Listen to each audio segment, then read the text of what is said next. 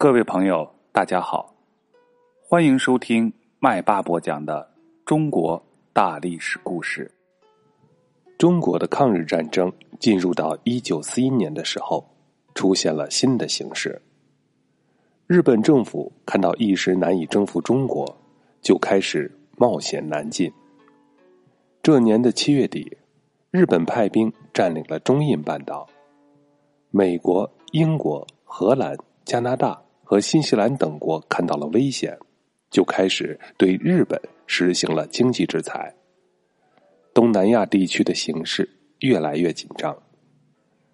十二月七日，日本出动飞机袭击了美国的海军基地珍珠港，击沉了正在港内停泊的主力舰四艘，重伤四艘，击毁机伤美机二百三十架。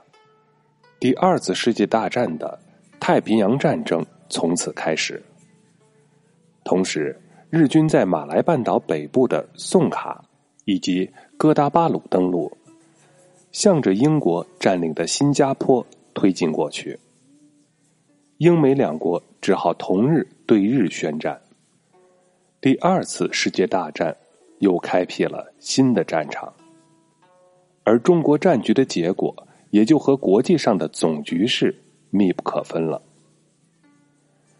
在太平洋战争的初期，日本是节节胜利，在半年的时间内，先后攻占了关岛、威克岛、香港、新加坡、缅甸、菲律宾、印度尼西亚和西南太平洋诸岛。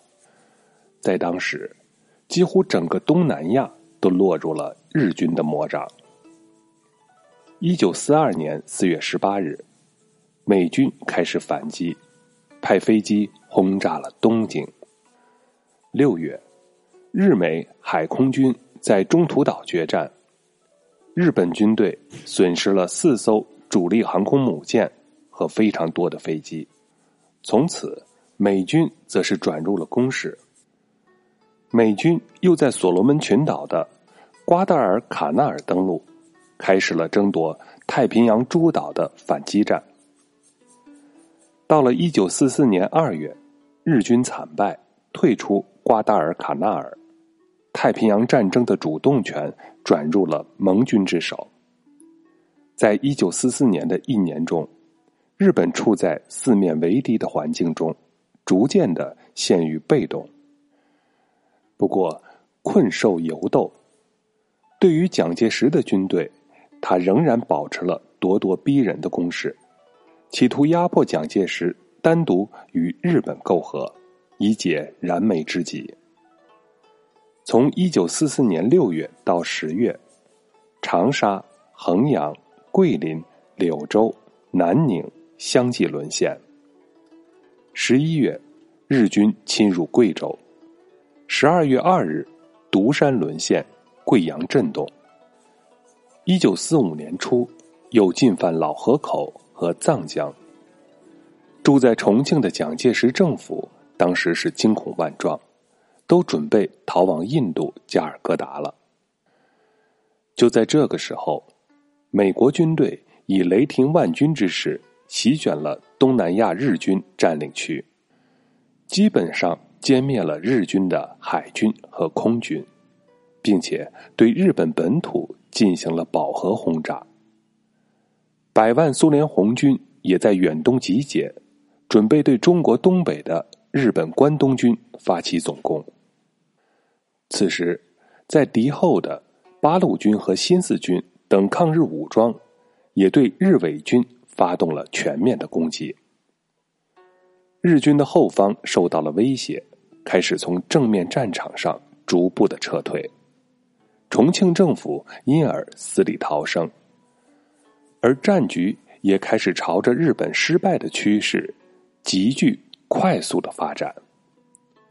一九四五年八月六日，美国空军在日本广岛投下了世界上第一颗原子弹，造成了数十万人的伤亡，毁灭了这个重要的军事基地。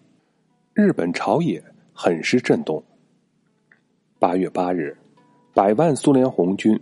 从海陆两路进入中国的东北，热河以及察哈尔地区，很快就击溃了日本的关东军。八月九日，八路军新四军开始大反攻。同日，美国空军在日本长崎投下了第二颗原子弹，杀伤十万余人。在这种状况下，日本政府被迫于八月十日下午向苏美英中四国发出启降照会。八月十五日，日本天皇裕仁宣布无条件投降。九月二日，停泊在东京湾的美国密苏里号军舰上举行了日本投降签字仪式。中国代表徐永昌。和其他盟国代表在日本投降书上签了字，接受日本的投降。至此，中国人民的艰苦的抗日战争终于胜利结束了。日本侵略军在侵华的十四年间，一共屠杀和伤害中国的人民将近两千万，如果加上为抵抗他们而伤亡的军人，则更多了。日军所到之处，疯狂的屠杀、掠夺财富、奴役人民，进行精神上的摧残。他们在哈尔滨市郊建造了细菌战实验中心，这就是恶名远扬的七三幺部队。